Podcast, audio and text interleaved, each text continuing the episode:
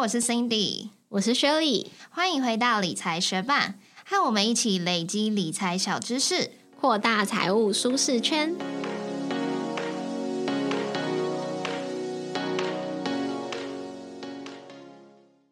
去年年底，在我们的三周年特辑上，Shelly 有跟大家分享，他终于买了人生第一间房子喽，非常恭喜！那最近 Shelly 她也顺利交屋了，所以他今天就要来实现对于大家的诺言，要来分享他从开始看房、议价、签约到交屋的整个过程。对我自己之前其实是连租房子的经验都没有，所以从开始看房到买房，前前后后大约是花了两年的时间，看了大概是三个区域，大概二三十间的房子，终于找到适合我们的房子。那在今天这节节目中，就是会把我跟我老公在这个过程中的经验、思考还有转折，分享给也在考虑要买房的学伴哦。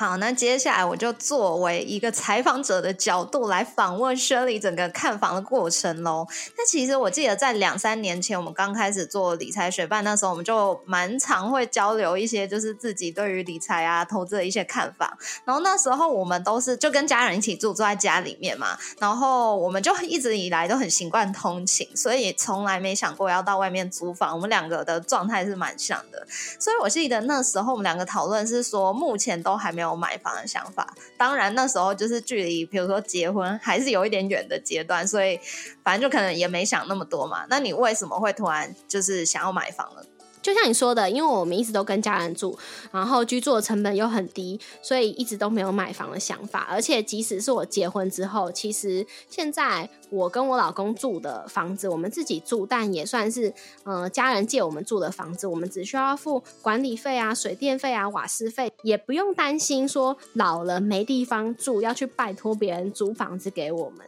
所以一开始真的没有很急切的想要买房的意愿。那什么改变了你？转捩点是什么？就是因为呢，嗯，因为我们现在是住在林口，那虽然我住林口已经住的很习惯了，就是对于那些塞车通勤，我都已经长久以来磨练了极大的耐心，然后知道自己要提前早出门。而且我们都是在公车上可以狂睡的人，对。但是我老公他就不是这样子的人，他在公车上不能狂睡。虽然他不是每天都要进台北，可是他偶尔需要通勤的时候，我都可以很明确的感觉到他的痛苦。而且除了通勤的痛苦以外，他又是一个很怕无聊的人。他无聊的时候就会想要去街上乱晃乱走，但是对我们来说，宽阔舒服的林口街道对他来说就是一个。蛮无聊，没有什么好逛的地方，这点不可否认啊。嗯，我婆婆也非常希望我们买房，而且还有真的，呃，用诚意来支持我们。就是如果我们买房的话，会帮忙出一部分的头期款。那在这些种种的因素综合起来，我们就开始想说，哦，那我们可以来看一下。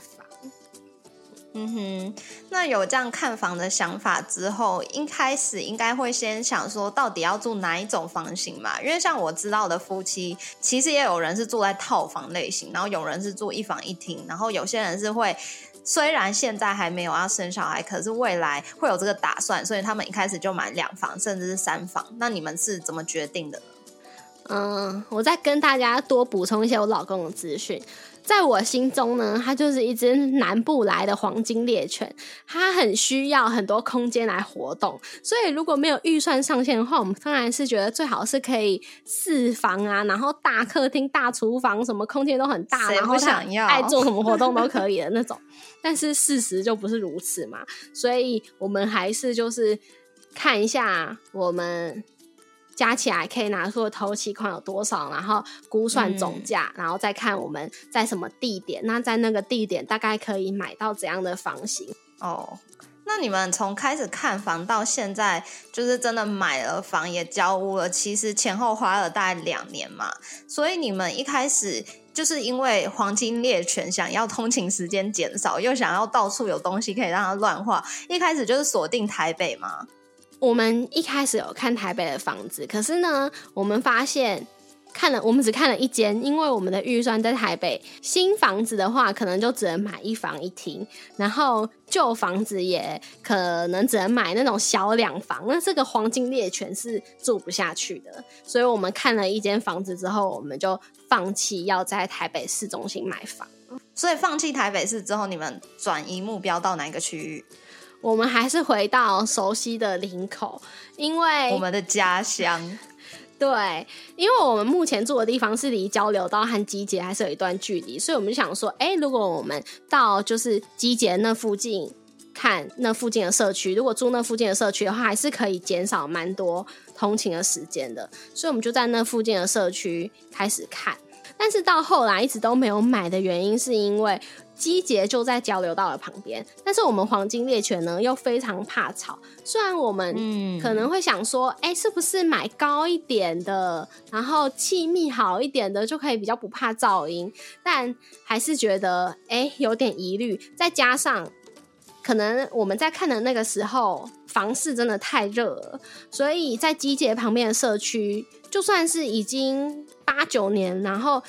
一一瓶都要卖五十，超过就是那他们的开价，所以就觉得说，哦，实在是买不下去。然后看了几间，觉得有点累，之后就休息了一阵子。嗯，那所以最后你们落居何处？后来因为我们有一个蛮常联络的朋友，他是住在新庄，所以我们就蛮常去新庄找他。对于新庄的一些从化区也越来越熟悉，所以我们就决定。开始看新庄的房子，因为想说，哎，新庄那些从化区的街道也跟林口一样干净漂亮啊，然后它又有，嗯，可以接北捷比较方便捷运，然后那附近其实机捷也有，就觉得说，哎，通勤时间好像可以减少半个小时以上。如果塞车的话，那就可以；如果林口那高速公路那里塞车的话，减少的时间又更多了，而且还可以打泰鲁格。大鲁哥，好容易搞混哦。对，而且我们发现那从化区的房子一平，如果是新房子的话，可能也是六十出头。就想说，哎，多十万一平多十万，可是我们买的平数又不会到很大。那其实就是我们要拿出来的头期款跟每个月要缴的房贷都不会差那么多，所以我们就决定。开始看新装的房子，嗯哼。那现在你们买的房子是属于就是二手中古屋，还是说它是预售屋吗？还是它是新城屋？我们一开始在看的时候，其实只有预售屋，我们比较不想看，因为我们就是很想要赶快搬，没有什么耐心，不想要等三年。对，而且另外一个原因是因为我们后来如果我们要看新装的话，我们大概就是只能买两房。然后，如果我们买预售屋的两房，那等到他可以交屋的时候，我们家庭成员可能就变多了，那又会很快又有换房的需求啊，所以就觉得，嗯，预售屋可能不太适合我们。我们是从中古屋开始看的，因为我们还是会想要买到比较实惠的房子嘛。而且我自己个人其实没有很在意说这个房子是不是有人住过，对我来说，嗯，新屋和中古屋的吸引力没有差这么多。可是我们开始看中古屋之后，就发现，哎，那个时候他们的价格其实也踩的蛮硬的，跟新屋很接近了，就是可能只有差一层或者是一层多一点点。都想说，哎，如果快十年的房子，那只便宜一层，我干嘛不去看新屋就好？而且也想说，如果知道新屋的报价是多少，也可以回去跟中古屋杀价。所以就抱持了这种心态，我们就两种房子都有看。可是房子真的百百种，像我自己看房，嗯，我跟我男朋友没有交集的点就非常非常的多，所以我看了好多间房，都很少很少有觉得心动的房子。那你们是怎么挑选？其实我觉得看房子跟买菜有点像，就是如果你一直都是在家里的餐桌上才看到别人，嗯。买回来的水果啊，别人切好的水果，别人炒好的菜，你就会一直觉得说，哎，要自己去市场挑菜买菜，是不是很困难？我是不是没有办法分辨，嗯，怎样的水果会比较甜，然后怎样的菜比较新鲜？但是如果你实际有经验，去市场走几次之后，你就会开始知道说，哎，哪个摊位的品质比较好啊？然后，呃，挑选什么菜有什么不同的重点啊？如果是称重的，那可能不能吃的梗，你就不能挑太大。大的嘛。所以在看房，因为我以前没有经验，所以一开始的时候也会很害怕，就想说，哎，如果只有我跟我老公去啊，我们两个都没有买房子的经验的话，我们怎么知道要看房子的哪些重点要看哪里呀？会不会就是嗯漏看掉它的一些缺点，或者是看到好房子，但是我们不知道？但我觉得幸好看房子比买菜更好的一个地方，就是看房子是完全不用钱的。所以你就可以免费累积看房的经验。然后我觉得看房的过程中，除了去了解这个房子本身的一些特点特色以外，更重要的是。嗯，和未来要一起生活的人一起看的这个过程，除非如果你是自己一个人要买，那另当别论嘛。但是我和我老公一起去看房子的时候，其实就是会讨论啊，在这个过程中来核对彼此的喜好嘛，找出有交集的地方，或者是可以互相妥妥协的地方，像是嗯。像我自己是对于高楼层、低楼层都住过，然后都可以接受。可是我老公就比较想住高楼层，所以我想说，哦，OK，好，那我可以接受。所以我们之后看房子就看比较高楼层嘛。另外，在看房子的过程中，我发现到我自己会在乎的一个点就是。这个房子的机灵空间不能太多，像是从客厅到房间的走道，对我来说就是没办法利用的空间，很浪费，所以我就会想要找没有走道的房子。如果是有卫浴的房间，它就会有两个门嘛。那这个两个门的安排就会影响到动线呐，有门一定会有不能利用到的空间。可是我觉得这个空间至少要让你的房间看起来是有空间感的。那它如果也没有空间感，就只是在那里不能利用的话，我就会觉得蛮扣分的。对，另外我们也发现蛮在意的点就是，我们在看两房的房子的时候，次卧也不能太小，因为我们是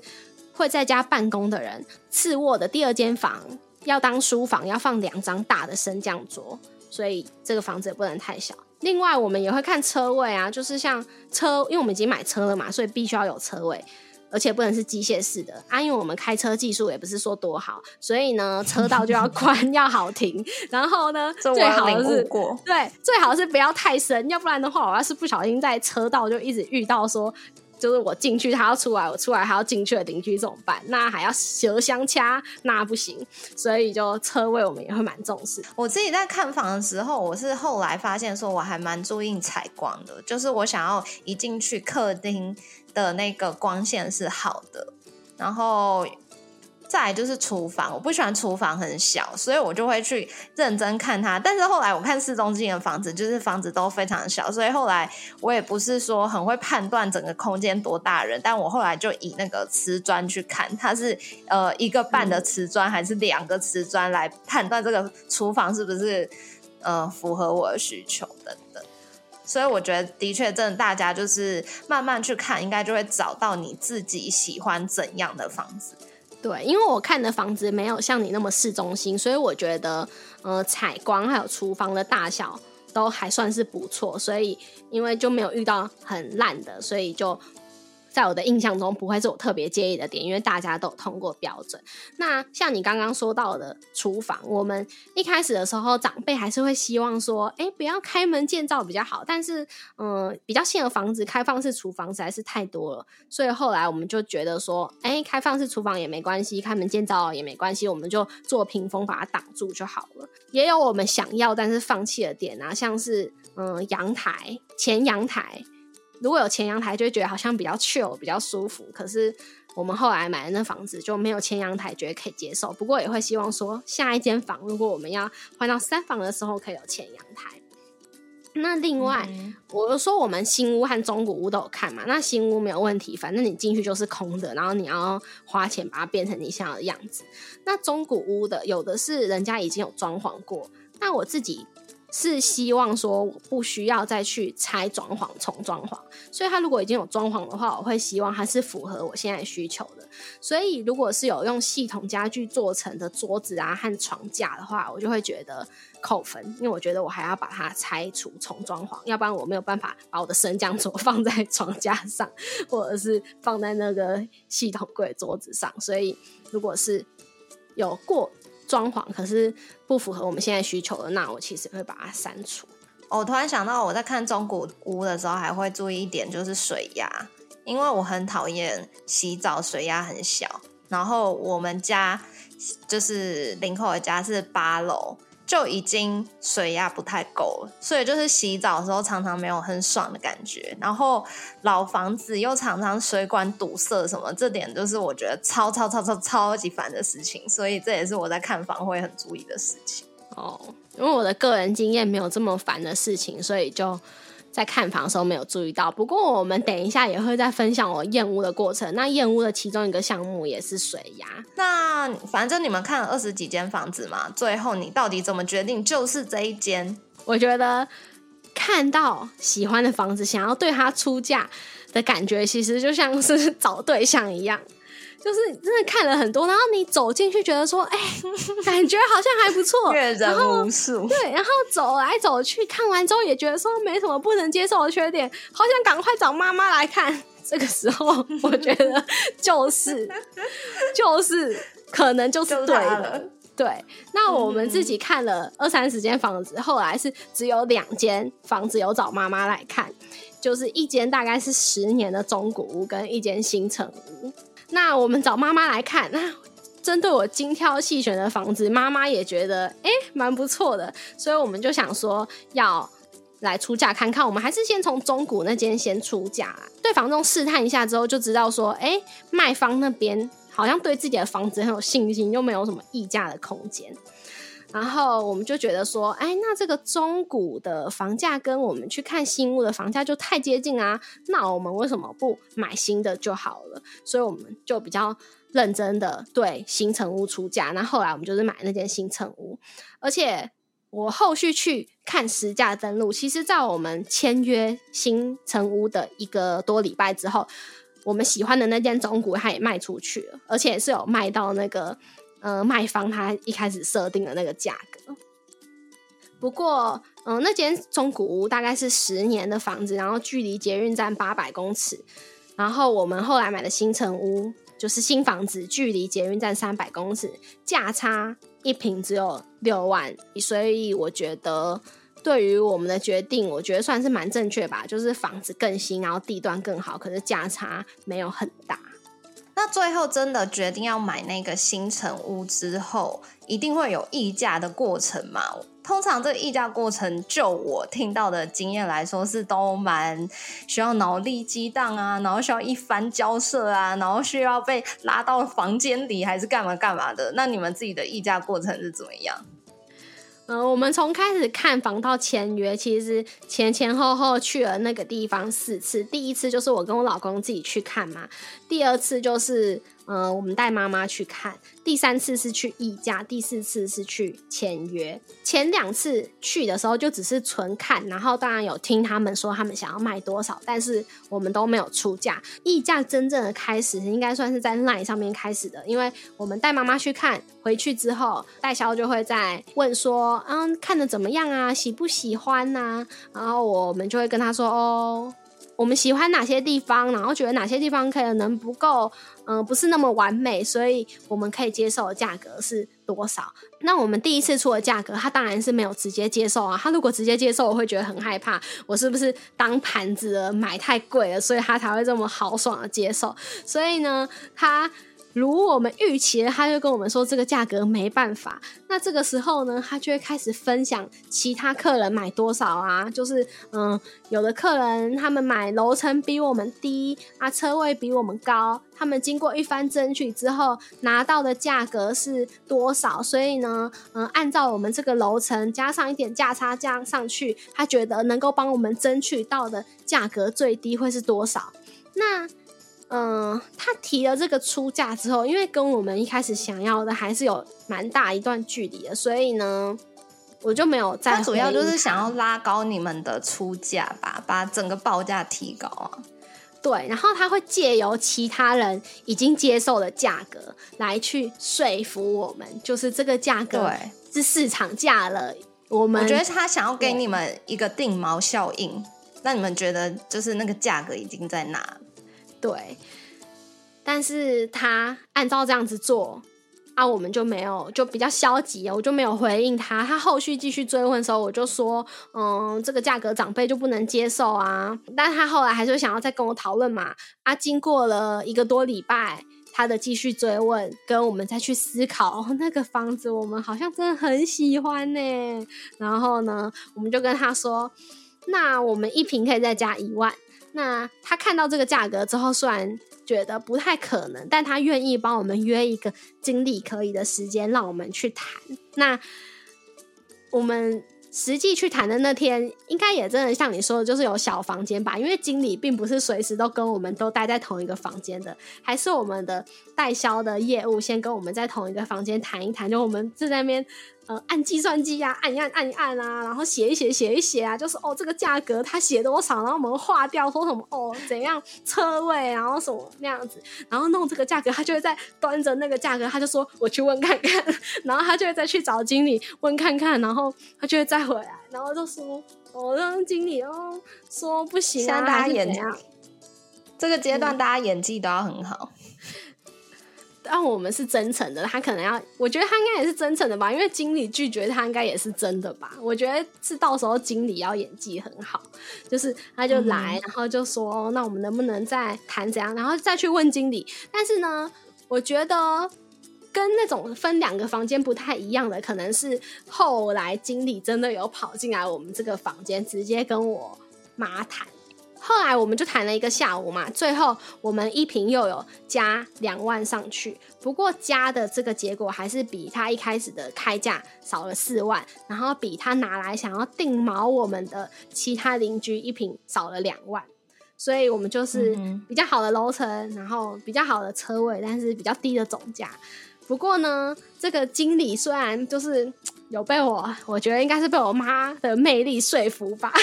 因为我妈就是一个 还算蛮有亲和力的人。虽然她愿意用这个价格，呃，卖给我们，但是她不确定建设公司可以接受，所以她就说，呃，先收定金，然后他会去跟建设公司开会讨论。几天过后，他去跟建设公司开会。之后建设公司也说 OK 啦，所以今天才会有我们这集节目。因为 Shirley 妈妈本身是生意人，然后她整个人就是又很有亲和力，但同时她又非常有那种商业头脑，所以我想她应该是很会议价吧。你带她去应该是带对了。那你有没有从她身上学习到什么议价技巧可以跟大家分享？我觉得第一个最基本的就是砍价的时候要用一瓶多少去砍。砍的会比直接用总价去砍来来的多，因为总价如果你直接说我少五十万，我少一百万，好像就是嗯很大刀。可是如果是用一瓶多少去砍，然后它再乘上平数，其实乘出来的钱就会蛮多的。可是，在砍的时候又不会觉得说你好像很凶狠的感觉。然后第二个就是呢，嗯，如果我没跟他去，我真的不知道，就是车位的价格也可以砍，所以房价跟。房价那个一平多少，跟车位一个位置多少是可以分开来砍的。那呃，车位你当然车位的话说法就会比较像是希望他可以用比较便宜的车位的那个标准，但是卖给我们比较好的车位，例如说像是用 B 四的费用，然后让我们买 B 二的车位这样子。虽然这个不一定会成功，但是很值得尝试。再来，如果是这种跟代销买的房子的话，也是有机会谈到他们的介绍费跟佣金都从你的房价里面扣掉，因为像介绍费可能就是一户几万块，就是像是那种你。虽然它原本的名目可能是你自己买了这个社区之后觉得很棒，想要找亲朋好友一起来买，然后代销公司就会把这个广告费来分给你。但是如果业务愿意帮你的话，他们其实就是可以帮你去安排你成为其他户介绍的户，然后把那个钱拿来申请给你。那佣金的部分是如果。他想要加快这个暗场的销售速度，这样他们可以不用派出这么多人力啊，可以不用放这么多广告。想要赶快卖的话，或者是他真的很喜欢你吧，就谈到后来，他可能会说：“哦，就是嗯，你看这个价格，我再扣掉我这个几趴的佣金，我最低也只能卖这个钱给你。再来的话，我觉得态度也是可以好一点。”如果想要走向我妈这个有亲和力的路线的话，因为像我们在谈的时候，不会就是只说有哪些缺点啊，想要用它的缺点来扣它的价钱。我们是展现出说，哦，我们很客观，就是有哪些缺点，有哪些优点，所以这个价格是这样。而且我们是真的很喜欢，很想买，但是啊，年轻人能力就有限嘛，所以呢，嗯，我们就要帮帮他啊。所以我们的代销姐姐也算，我觉得也算蛮努力帮我们的。因为目前我看实价登录，虽然出现的比例还没有很高，因为还没有所有都交屋，实价登录也会有时差嘛。但是我们目前看的价格，我们还算是 OK，后续就不知道，因为大家也知道景气有变化嘛。所以最后当天议价完毕，就还要再另外约一天来签约。对，因为他后续建设公司同意之后，我们才第四次去才是正式签约。嗯哼，那当天到场的人，你、你老公、你妈还有谁？签约当天其实我妈就没有去的样子。签约当天好像就是只有我跟我老公去，因为那时候价格都已经谈定啦。然后那天就是嗯，代销跟建商那边也会约银行来，因为我们这是新城屋整批房子的销售嘛，所以其实建商那边有跟银行谈好。我们觉得还算蛮优惠的方案，所以我们就没有另外去找其他银行。所以当天，嗯，建商和代销他们就把银行约来签约和贷款是一并处理的。那当天我们有带了一张支票跟一张本票，就是签约金大概是头期款的一半是给支票的，剩余的金额就是那个千万等级的金额是签本票。因为后来如果你的贷款拨款那些都顺利之后，他会把本票再退回来。所以你们签约当天也有把银行的贷款处理好，那是过没多久就可以直接过户了吗？在从签约到过户之前，中间还有一个验屋的流程。那燕屋，有些人是会自己可能带钱币啊，可以敲的东西，跟一些上网查燕屋要带什么弹珠之类东西，自己去简易燕屋，或者是请专业的燕屋公司去做比较多的检测。找燕屋公司当然是要付钱的嘛，所以在一签完约，付掉头期款之后，我们真的觉得自己超没钱的，在要自己验还是请燕屋公司之间也是有犹豫一下，可是。后来想一想，买房子这个千万等级的交易，花一万多块来避免后续的争议和麻烦，我们评估之后是觉得蛮必要的。因为如果有我们没有发现的瑕疵，后续已经住进去还要请建商来处理的话，那最微小的状况就是在处理的过程中家里被弄得尘土飞扬。那如果比较衰的话，就是呃，我们以后的装潢可能还要拆掉才能修，花费就更大。而且我想到我以前第一次买 iPhone 的时候，可能大概三万多块吧，然后就加买了一个手机保险，一年三千块。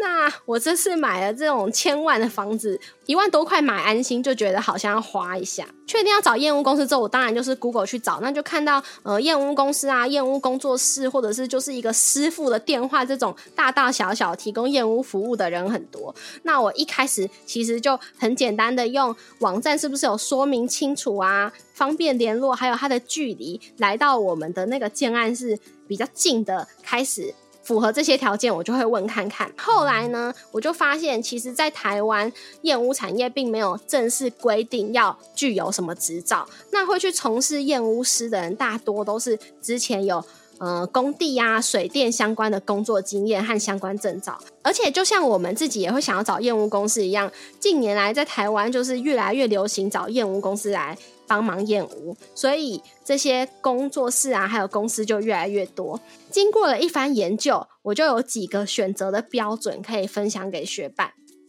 第一个就是会看他有没有商标注册啊、统编营业登记，而且在选择公司的时候，会看他成立的时间不要太短的，这样子他们的验屋经验也会比较丰富嘛。然后再来呢，也会看他的网站上有没有很清楚的说明会有哪些检测项目，我也要看说是不是真的能够会有我自己测不出来的东西呀。然后会去了解他的服务流程，还有因为我们是第一次验屋嘛。也会有很多不懂的问题。那针对这些常见问题，他们是不是也已经很有经验的给出一些回答？再来，我最在意的当然还有它的报价标准。是不是透明价格制定的方式有没有讲得很清楚？像是跨县市是不是会加收车马费？如果必须要在假日验屋的话，是不是会加价？那除了出验的报价以外，赴宴是不是也要收费？这些都会看清楚。当然，后续在联络的过程中、询问的过程中，是不是有表现出专业，也会是筛选的标准嘛？那后来我们是选择宏源燕屋，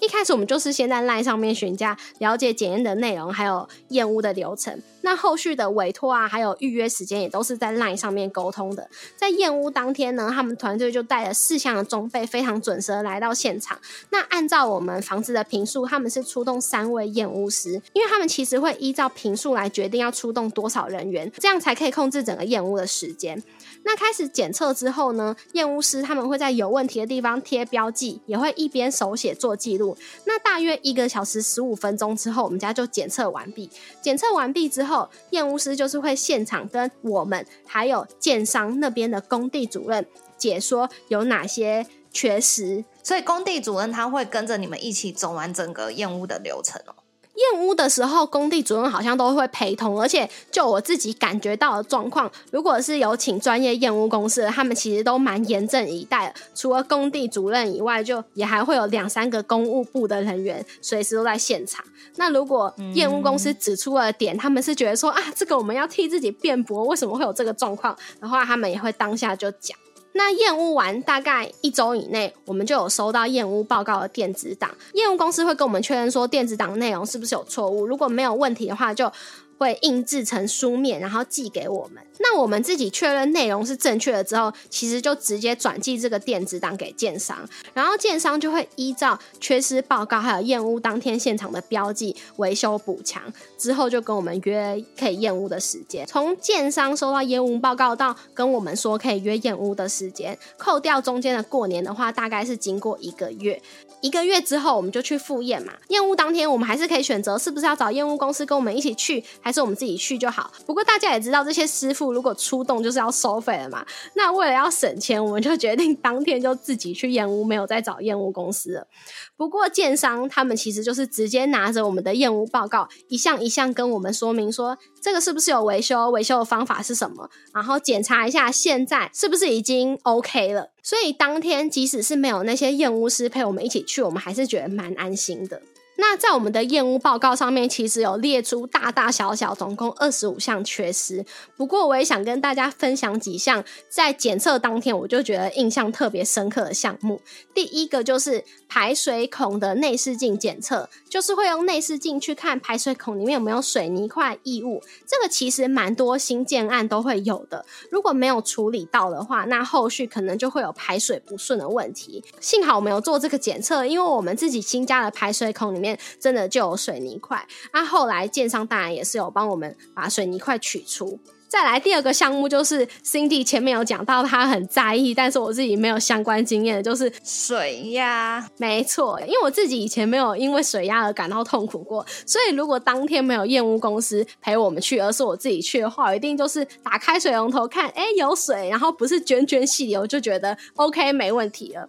不过验屋公司他们是会直接用仪器去测水压，当天就有发现我们其实有水压不足的问题，我们是只有零点八公斤，那他是说标准是要两公斤以上，所以他就有提醒我们，呃，复验的时候也可以请建商直接测数据给我们看。不过幸好这个问题后来很顺利的解决，因为它只是高楼层的加压机没开而已，只要打开之后，我们的水压就很强。没有这问题了。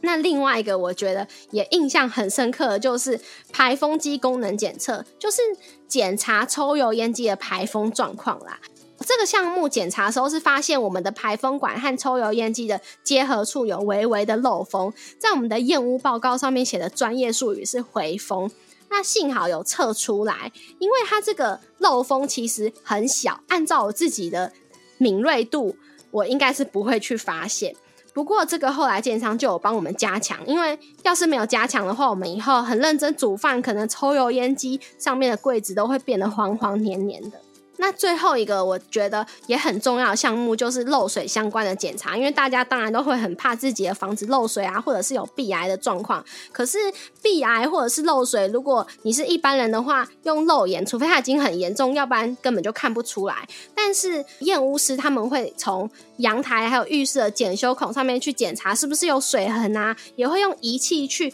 检查墙壁上面的含水量。幸好这方面我们是没有太大的问题。另外的三十几个项目，如果学伴有兴趣的话，可以到宏远燕屋的官网去看哦。我觉得这次找宏远燕屋的体验非常好，所以也想推荐给学伴。而且我们有替学伴争取到专属优惠，只要在跟宏远燕屋询价的时候说你是理财学伴推荐的，都可以享有专属优惠九五折哦。那询价的时候要提供的资料就只有联络资讯、建案名称和地点、预计要验屋的日期，还有室内加上阳台的平数。如果学伴有在考虑要找验屋公司，其实就直接去询价就可以了。所以听起来你们的复验应该是蛮顺利就完成了，之后就可以直接去过户了吗？复验通过之后，大概花两周时间要处理过户啊，还有银行拨款的流程。但这边其实我们都不用自己。亲自去处理，因为在出验过后，建商其实有先跟我们收一笔暂收款二十五万，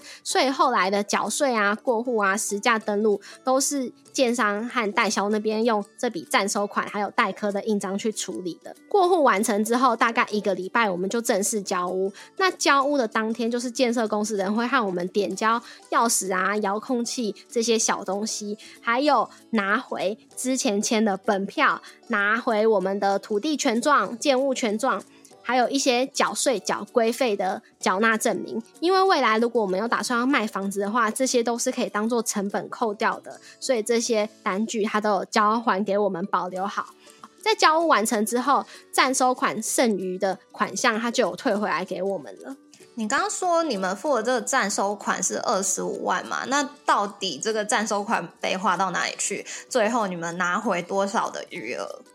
好，我就一一的来分享我们的明细。第一项呢，就是规费、印花税还有实价登录，这个项目花了八千两百五十四元。再来呢，就是房地过户的代书费一万元，然后车位也是要另外过户的哦，车位过户的代书费三千元，还有。抵押设定代书费三千元，银行贷款设定地震规费两万一千五百八十四元，还有预缴六个月的管理费，在房屋的部分呢是一万八千两百五十八元，车位的管理费呢是六千元，还有缴一次性的管理基金要五千五百三十二元，跟一笔契税。九万三千一百七十四元，所以总共花掉了十六万八千八百零二元，退了八万一千一百九十八元给我们。那如果学霸们听完刚刚学理讲的这些零零总总的费用，你不太确定为什么要收这些费用，还有这些费用计算的标准是什么的话，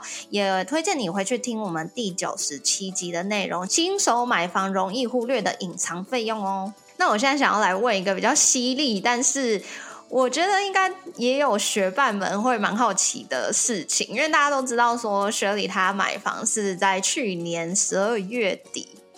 那那个时候，我自己的感觉是，房市真的是一直涨涨涨涨涨，所以涨到年底已经很高了，但是又在身形循环了，所以那时候就已经高到一个大家觉得好像要开始往下走的点。所以他跟我讲他买房之后，我就想说，嗯，他现在买的价钱不知道会不会真的就是蛮高的。那你自己会不会害怕你买房第一次，结果就买在高点？前面有讲到，我们是有买到比同个社区的先买的邻居还要低的价钱，很大的一个原因，当然也就是像 Cindy 说的，因为随着升息，房市的热潮消退，所以我们才会有比较多的溢价空间。但我们当然也会很害怕，说这个是不是衰退的起点而已？是不是我们一开始买了之后就要整个真正的大崩盘？非常巧的就是呢，在我们签下这间房子之后，隔没几天就收到彩石文化寄一本书来给我们。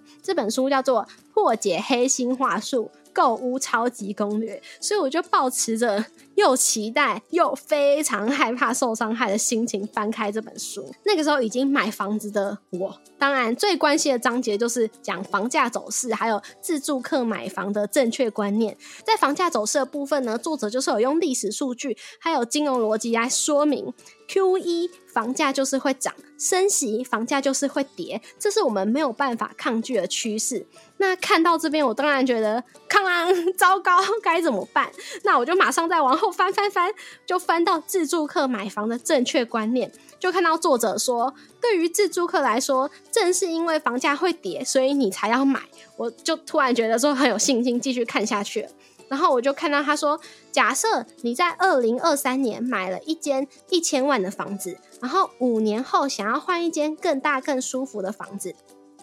在平行时空 A 房价大涨二十趴，你可能想说啊，真开心，我原本买的房子赚了一笔一千万，涨到了一千两百万。那你在卖掉的时候，你要先扣掉房地合一税的二十趴，所以你剩下的利润就是一百六十万。啊，如果你要换一间更大更好的房子，你五年前有看上一间两千万的房子，可惜这间两千万的房子也跟着涨了二十趴，变成两千四百万。所以，如果你把第一间房子赚的一百六十万拿去抵第二间房子涨的四百万，那算下来你的利润就是负两百四十万。这个时候你可能就会觉得，哦，好痛苦哦！如果当初可以直接买大间一点的就好了。如果换一个情况，在平行时空 B，房价是大跌二十趴，这个时候你可能会觉得心好痛。原本一千万的房子只剩下价值八百万，但是如果这个时候你是要小换大的话，那五年前你看上的那间两千万的房子，这时候你一看啊，只要一千六百万，